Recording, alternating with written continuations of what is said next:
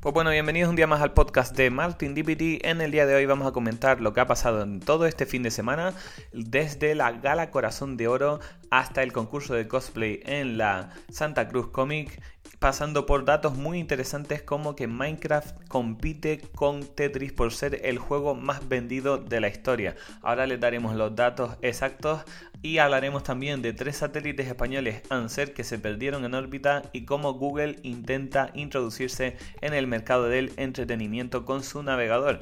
Así que esto y mucho más lo van a poder hoy a oír en el programa.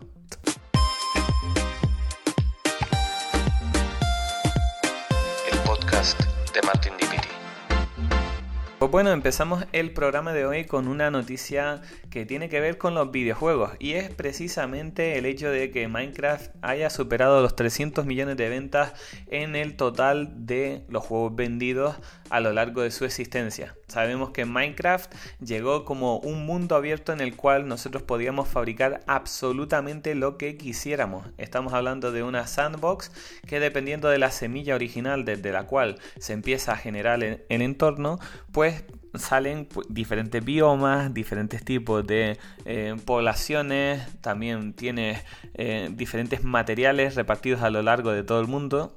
Una de las últimas eh, actualizaciones era precisamente la que añadía grandes montañas y cuevas dentro del juego. Y lo más gracioso de todo es que puedes construir absolutamente lo que se te venga en mente.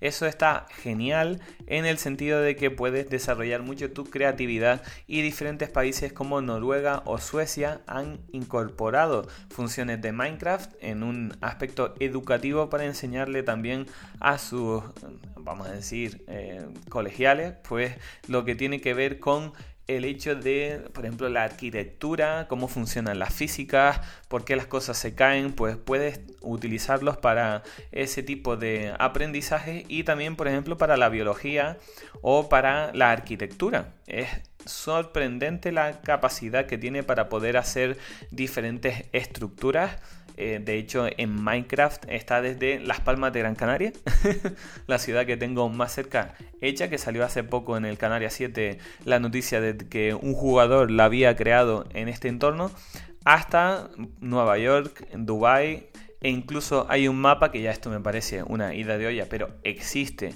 y se puede jugar, que incluye el mundo entero. Es un mapa de un, más de un giga de peso que tiene la posibilidad de bueno, visitar los diferentes biomas y recorrer el mundo entero. O sea, el planeta Tierra entero eh, reproducido a escala de Minecraft. Y sí, si te lo estás preguntando, las Islas Canarias también aparecen, aunque aparecen un poquito más pequeñas de lo que a mí me hubiera gustado, porque la verdad es que no tiene esa escala 1-1, es una escala 1-100, o sea, aparecen 100 veces más pequeñas las cosas de lo que son en realidad, pero la verdad es que está bastante logrado, no tiene infraestructura de edificios, sino que tenemos el mapa del mundo como si fueran los diferentes biomas, si vamos al Sáhara tenemos el desierto, si vamos a Europa tenemos los bosques, si vamos a las diferentes regiones pues aparecerán hasta incluso las pirámides y es algo que llama muchísimo la atención sobre todo porque son eh, mundos abiertos creados por propios jugadores de la comunidad y eso es lo que realmente le da más valor a todo esto. Pues bueno, Poniéndonos un poquito en contexto, podemos decir que la copia 200 millones se vendió durante la pandemia, ese momento donde todo el mundo estaba buscando entretenimiento, pues encontraron en Minecraft una solución para esos ratos muertos que se nos hicieron tan largos. En 2021 llegaron a alcanzar los 238 millones de copias vendidas, quiere decir que en poco menos de un año vendieron más de 38 millones y desde 2021 a 2023, que ya se nos está acabando este año, son más de 300 los millones de copias vendidas que han alcanzado en total desde que saliera el juego. ¿Qué pasa? Que tenemos el Tetris que ha vendido más de 500 millones de copias en todas las versiones.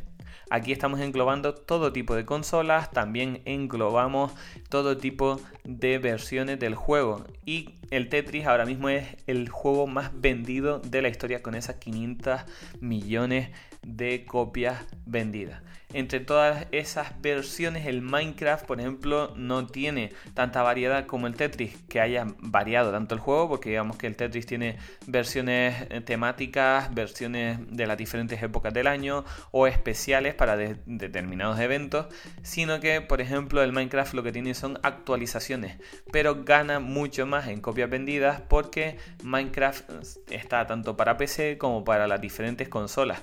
Entonces, si alguien, por ejemplo, en casa pues tiene un portátil y no tiene un servicio adherido como Steam, por ejemplo, que te permite tener en diferentes dispositivos el mismo juego, pues nos encontraríamos con la situación de que tendría que tener una copia para su PC y una copia para su consola.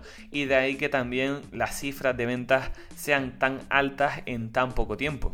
Pues nos quedamos con estos datos que están súper interesantes porque resulta que en Minecraft, pues bueno, es ya todo un clásico. Yo lo tengo para la Switch precisamente y no veas la de horas que puedes echarles creando cualquier tipo de ciudad o cualquier tipo de contenido porque esa interacción, por ejemplo, con los animales, tienen desde ajolotes hasta delfines. es muy curioso. Tiene diferentes parches como si fueran los Sims. Que recordemos los Sims, por ejemplo, tienen, pues, yo qué sé, los muebles de una determinada compañía. Eh, puedes tener mascotas, puedes tener eh, diferentes colores, coches y demás. Pues en Minecraft, en vez de tener parches así, lo que tiene son paquetes de, de datos, de mods, que lo que pasa es que se unen al juego para introducir pues las ranas, los ajolotes, los zorros y lo guay es que, por ejemplo, Dentro del propio juego puedes ir actualizando a la última versión donde te vienen esos packs de diferentes animales, texturas o nuevos materiales. Está súper súper interesante porque se trata de un juego que, en el cual no tienes que pagar y eso hoy en día es una gran ventaja porque la mayoría de los títulos lo que buscan es o venderte la nueva versión de su juego o directamente tener la posibilidad de actualizar o de tener mejoras en el juego pero con esos micropagos tan comunes que empezaron en los dispositivos móviles y que cada vez más están presentes en las consolas. Pasamos del Minecraft que lo podemos utilizar desde casa y desde nuestro ordenador para hablar de algo que está un poquito más lejos. Resulta que hay unos satélites españoles llamados ANSER que bueno, fueron lanzados en el plenilunio Vega hace unos días. Se tratan de unos satélites que están diseñados para analizar los ríos y los lagos. Y bueno, por desgracia vamos a tener que dar por perdida la misión. El Anser, eh, que era, eh, vamos a decir, como el principal, no se separó del cohete y los otros dos satélites eh, tenían que seguir el camino que les iba marcando, digamos como si tuviera una estela en el cielo. ¿Qué ha pasado? Que no se sabe dónde están. Son tres satélites españoles que la verdad es que es una pena enorme porque este tipo de aparatos son muy caros de producir y mucho más de lanzar, te lo digo ya y bueno, iban a servir precisamente pues para mejorar también la gestión hidráulica del país, porque haciendo ese análisis de ríos y lagos pues podían saber eh, cuáles eran los caudales, cómo estaban distribuidos, a qué zonas afectaban y bueno, ah, la verdad es que era un estudio bastante importante que va a quedar en nada porque al fallar ese satélite guía los demás, pues bueno, con esa dependencia de ruta no han sabido llegar a desplazarse al sitio que debería. Es una pena muy grande porque, claro, también de cara a la Agencia Espacial Europea les estamos dando una imagen de que hemos metido la pata y que un proyecto espacial que teníamos, que tenía una, digamos, importancia medianamente alta, porque no es tampoco que sea la Estación Espacial Internacional, pero sí se trata de una herramienta que puede hacer que un país, pues bueno, mejore su comercio, mejore su acuicultura y también pues las condiciones de vida de las personas. ¿Por qué? Porque muchas veces necesitamos tener información al momento, digamos, para atender las necesidades de agua o de distribución para poder hacer los regadíos, para poder cubrir las necesidades de los bomberos ante un incendio, pues todo ese tipo de, informaciones, si las tienes bien recopiladas y esos eh, satélites son capaces de dar unos datos mucho más precisos que las mediciones a pie de campo, era algo que nos podía poner un poquito por delante y demostrarle a la ESA que nosotros también tenemos la posibilidad de hacer este tipo de misiones con un gran alcance. Pues bueno, el Answer eh, digamos que pasa a ser parte del pasado. Nuestra única esperanza sigue siendo los satélites que quieren mandarse como parte del proyecto de la misión Artemis, así que vamos a ver qué ocurre con el cielo español porque por ahora nos estamos quedando atrás. Y bueno, llegamos a uno de los puntos del programa que más ganas tenía de comentar precisamente por lo que ocurre con Google. Google es una compañía que se asentó y que se posicionó, no digamos que teniendo un monopolio, porque no llegaba a ser eso, porque tenía competencia, pero sí que ha dominado por completo el mercado de los buscadores Ahora ha sentido un poco el suelo temblar cuando ha aparecido ChatGPT y Microsoft ha puesto bastantes millones para intentar que sea la herramienta de búsqueda o de resolución de dudas del futuro, pero Google sí está claro que si ha tenido un sueño alguna vez es precisamente entrar y poner una patita dentro del sector del entretenimiento. ¿Y cómo lo ha hecho?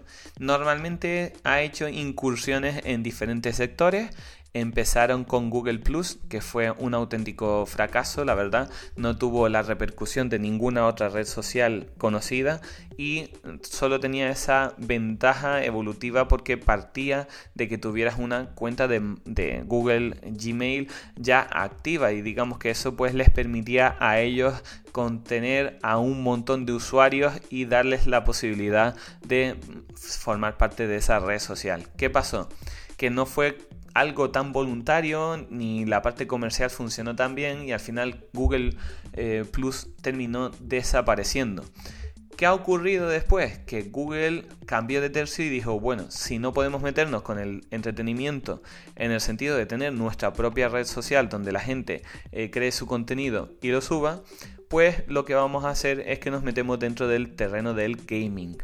Y así apareció Google Stadia, la primera consola que no era consola física, sino simplemente un Google eh, Chrome Chromecast, perdón, em, vitaminado que se utilizaba conectándolo al televisor y con un solo mando, que digamos que era el pedido que tenías que hacer para poder disfrutar de esta función, aparte de la suscripción, claramente pues solo necesitabas tener el mando y un televisor conectado a internet para poder disfrutar de los títulos que Google ponía en esa carta de videojuegos al alcance de todos.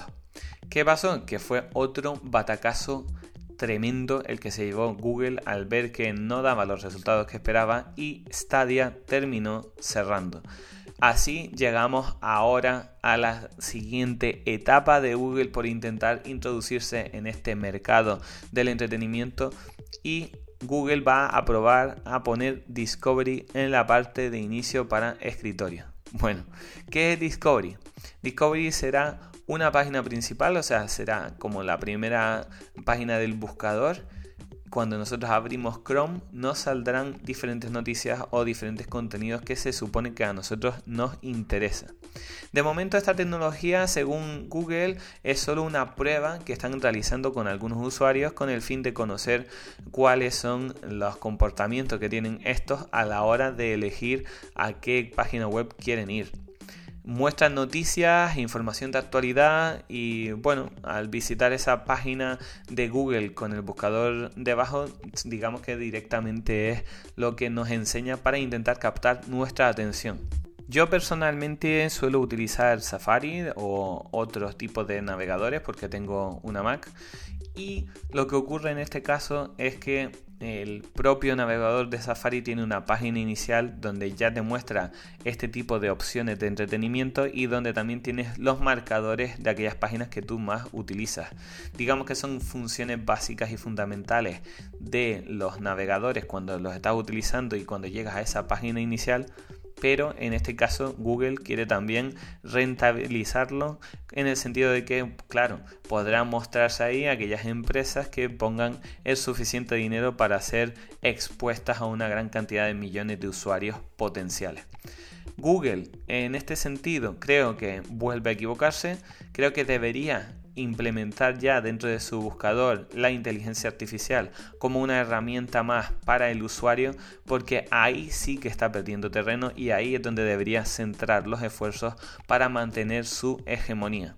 Sabe que le va muy bien, sabe que su tasa de búsqueda es una de las mejores del mundo porque tiene, bueno, más de un 90% del volumen total de búsquedas de Internet pasan por los servidores de Google y esto sí que es una noticia un poco aterradora porque necesitamos que haya competencia para que los buscadores también mejoren y crezcan.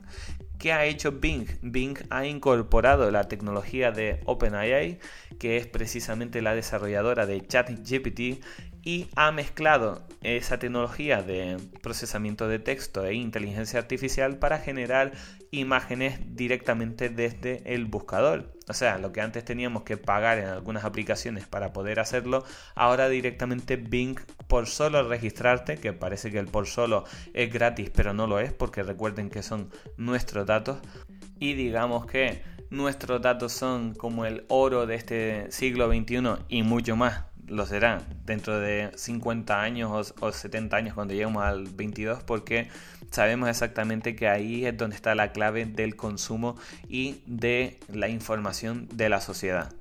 Pues resulta que después de hacer este anuncio, eh, Microsoft eh, sacaba al mercado ese generador de imágenes que nos sirve para absolutamente todo. Puedes crear desde eh, personas, puedes crear situaciones, lugares, puedes poner incluso algún famoso con una pancarta que ponga el texto que tú quieres o el logo que tú quieres dentro de la misma. Puedes hacer recreaciones eh, fantasiosas de, por ejemplo, yo que sé, un koala en medio de, un desierto en Marte y te lo saca también.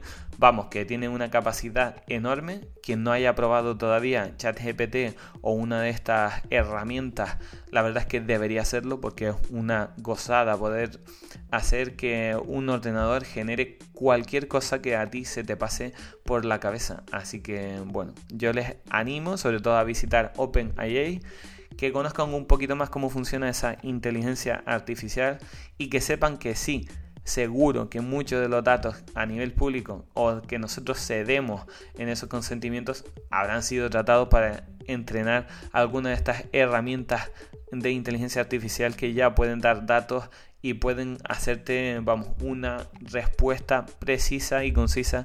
Y la verdad es que, bueno, a mí me ha sorprendido mucho, mucho, mucho, porque quiere decir que estamos llegando a la siguiente etapa de los navegadores y de esos buscadores.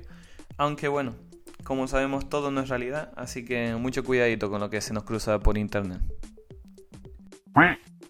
Por cierto, que quiero hablarles en estos últimos minutos del podcast acerca de un festival que va a haber del manga en Fuerteventura. Se llama Canarias Manga Festival.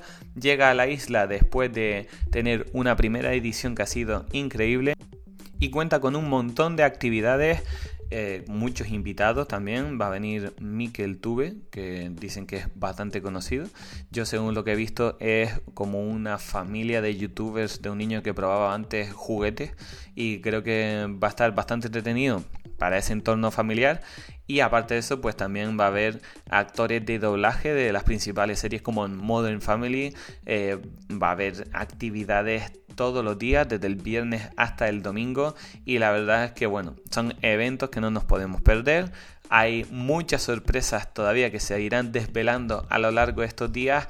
Y lo mejor de todo, que su entrada suele ser gratuita. Así que todo el que esté por Fuerteventura en estos días y que quiera pasarse, pues que sepan que del viernes al domingo tenemos un evento guapísimo del manga y de todo lo que tiene que ver con cultura asiática, videojuegos y cosplay. Así que por aquí me voy a ir despidiendo. La verdad es que ha sido un programa bastante entretenido. Recuerden que hoy domingo no, pero mañana lunes sí, a las 12.45 estaré también dándole las chapas en Onda Cero. Tenemos por ahí el programa con Sergio Mira que se llama Más de Uno Canarias y yo tengo la sección Onda Digital donde comentamos las últimas novedades de tecnología, no como aquí en el podcast que soy yo hablando solo al techo, sino con un presentador de la gran talla como es Sergio Miró.